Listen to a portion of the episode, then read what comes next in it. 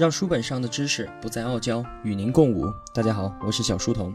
我的音频节目和读书笔记首发平台是在小书童频道微信公众号，请您打开微信，在公众平台搜索里面输入“小书童”三个字，小是知晓的小，这样您就可以在第一时间听到我的节目了。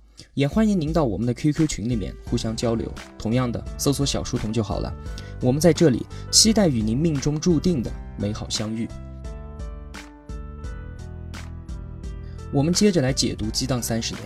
在这本书里面，如果我们说谁在经济决策层影响了我们国家的话，那么我们讲两个人：前十五年是邓小平，后十五年是朱镕基。朱镕基从一九九一年进入中南海，正式成为主管经济的国务院副总理。一九八八年成为国务院总理，二零零三年退休。在他的十二年任期里面啊，中国经济获得了一个脱胎换骨的变化。首先，他守住了中国经济的三八线，就是每年的 GDP 增长超过百分之八，而每年的 CPI 通货膨胀率低于百分之三。一个国家连续十二年保持这样的记录，那是一个绝无仅有的事情。所以啊，朱镕基在全球政治经济界里面是非常受到推崇的一个人，是一位治国干臣。那么，同时在朱镕基的任期内，也重新强化了中央集权，并且出现了庞大的垄断资本集团。这些问题一直影响到今天的中国，甚至影响更长时间的中国。这些事情我们后面还会说到。吴晓波老师啊，给予了朱镕基总理非常非常非常高的评价。朱镕基自大学毕业不久就进入了国家纪委，其后在石油工业部、国家经委、国家社科院工业经济研究所以及上海市进行工作历练。熟悉宏观、产业、学术以及地方经济的各个环节，是一位罕见的实务及理论大家。朱镕基为人不苟言笑，以严厉、高效、清廉著称。如果放眼中国历史纵向比较的话，我们熟知的诸葛亮只不过自比管仲、乐毅，而吴晓波认为朱镕基是管仲、商鞅、桑弘羊、王安石这几位中国历代变法大师的一个综合体，是集这几位治国干成特点于一身的人。而如果在全球范围内横向比较的话，在当代全国范围内最懂经济的国家领导人就那么几个，而朱镕基就是其中之一。这是吴晓波对朱镕基总理的超高评价。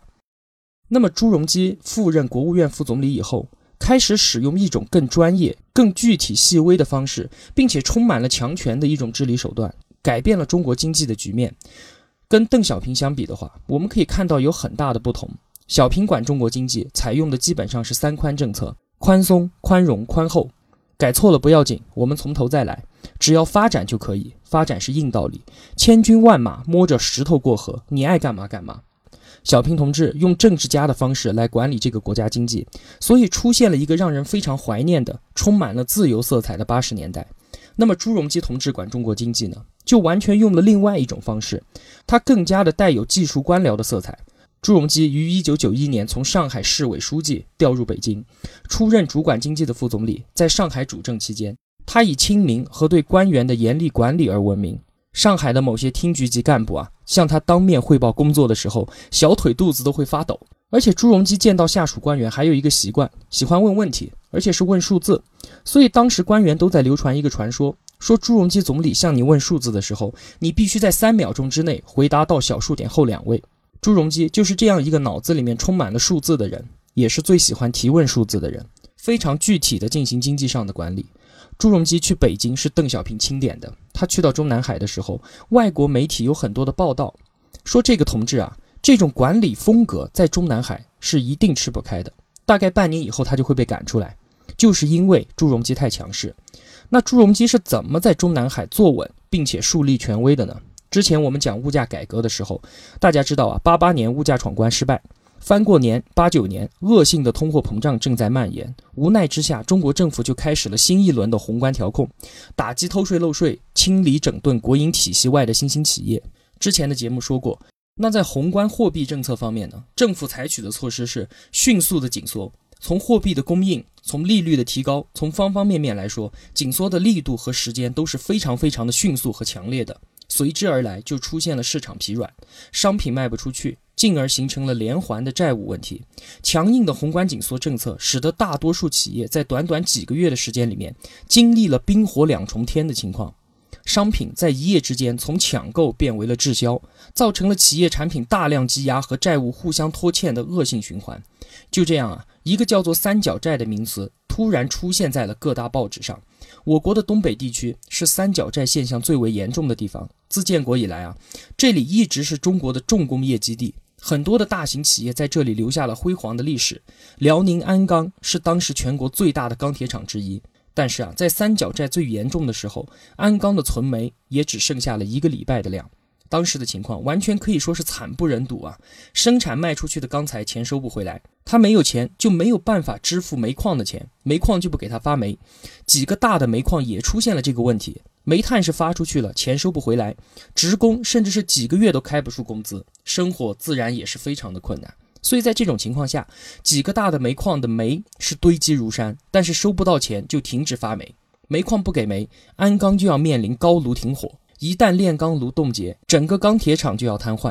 鞍钢的老总啊，叫做李华忠。鞍钢断粮，李华忠就拿起红色电话给中央打电话。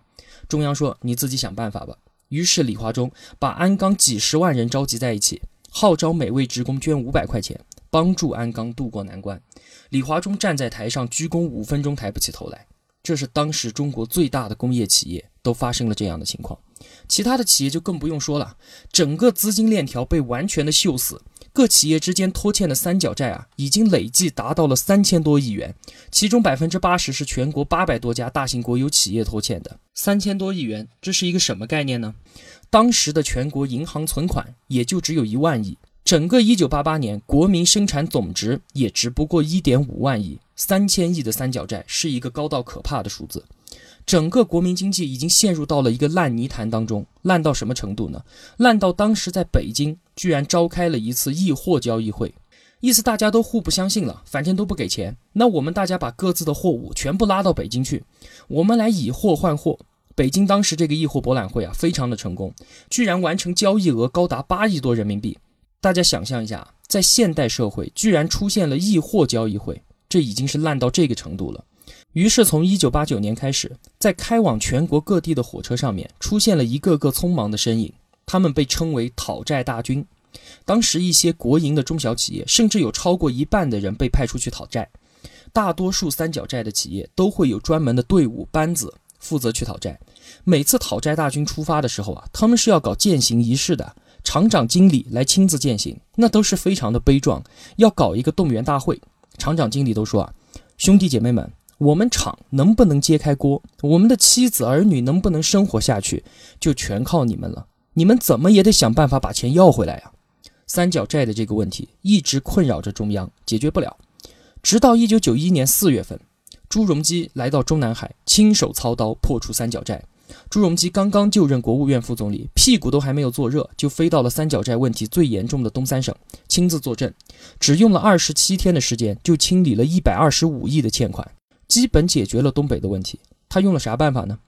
朱镕基啊，带着银行和媒体的人一起前往东北。首先动用银行注资，比如说给企业甲注资，甲呢拿这笔钱还给乙，乙呢再还给丁，把钱还清楚了，银行再把钱收回来。不然大家全部锁在一起，谁也不肯先动，那就银行注资来破局。另一个方面，使用媒体进行公共监管。如果钱不还，拖时间的，就把这些不要脸的企业马上在媒体上面进行曝光。当时随行的一家报纸啊，叫做《中华工商时报》。有一天，这家报纸从头到尾刊登了七十四家企业名单，都是拖欠大庆的钱。然后记者就一家一家的去问，说你欠大庆多少钱，什么时候还，并且一直跟踪报道。《中华工商时报》就因为帮助朱镕基解三角债，一战成名。就这样啊。一方面银行注资，另一方面媒体公共监督，谁也没有想到朱镕基二十七天解决了之前各级政府两年多都没有解决的问题。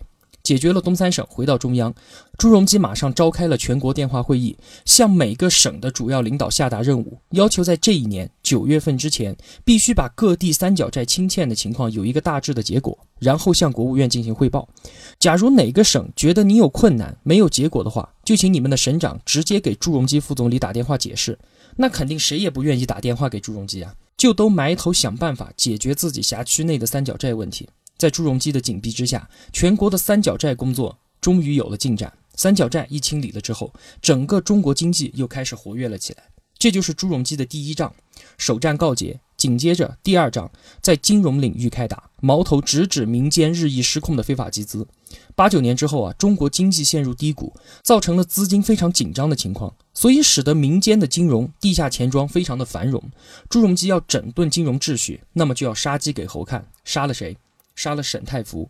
沈太福当年在中国啊是最风光的企业家，知名度最高的企业家。我之前在解读《经济学通识》讲到吴英案的时候说过沈太福。他是东北吉林人，一个身高不到一米六二的小个子。沈太福呢，当时的企业叫做北京长城高科技机电有限公司。当时北京市的工商局啊是不受理私人性质的高科技企业公司注册的，所以啊他就找了一顶红帽子扣在头上，挂靠在了当地的一个部门，以三十万元注册了集体性质的北京长城高科技机电有限公司。结果长城公司的产权性质最后成为了沈太福案致命的一环。沈太福在当时为什么风光呢？因为他发明了一种节能机电，就跟别的机电比啊，能节能百分之三十。当时国家科委，中国最高的科技部门，在人民大会堂为沈太福举办了新闻发布会，向全国推广他的机电产品。虽然说国家科委来推荐沈太福的产品，但是银行不贷款给他，银行对这个有风险的项目完全没有兴趣。于是沈太福想了一个办法。向全社会融资。邓小平南巡讲话以后，九二年到九三年是投资热情最为高涨的年份，人们对于各种有新意的项目都充满了热情。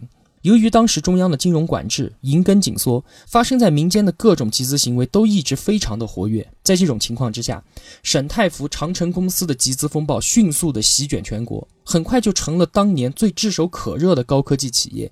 而且沈太福承诺。年利息是百分之二十四，这个年利息啊，相当于当时银行的一倍。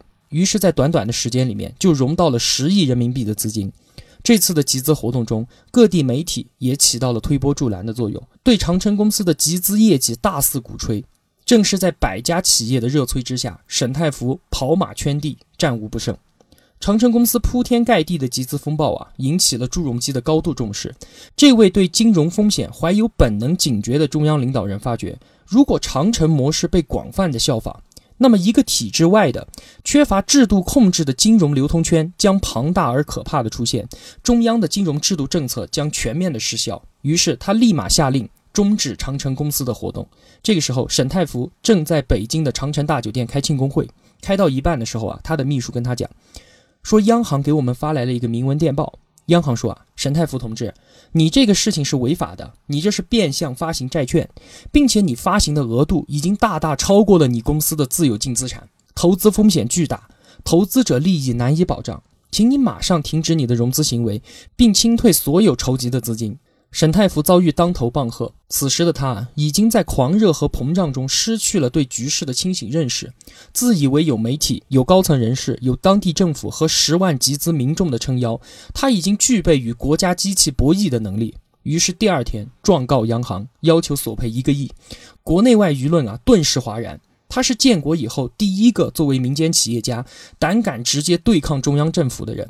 结果沈太福很快被逮捕。在国务院的直接参与下，长城集资案的投资者领回了资金，并且有一百二十多名官员涉案。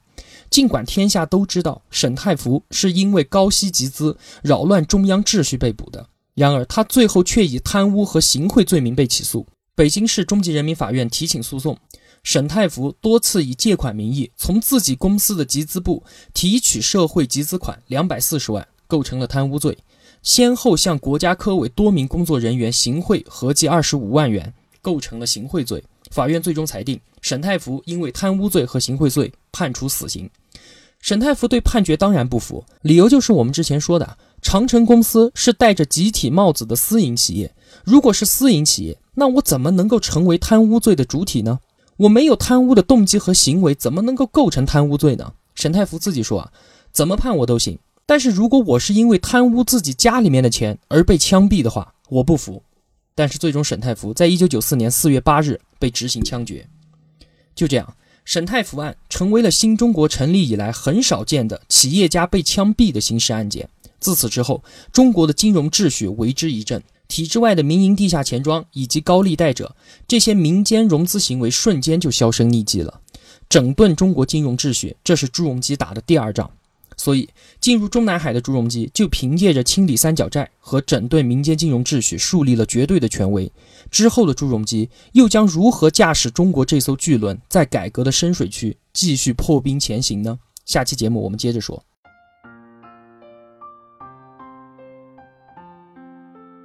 小书童不才，在您面前献丑，只愿与您结伴而行。让求知的路上不再孤单。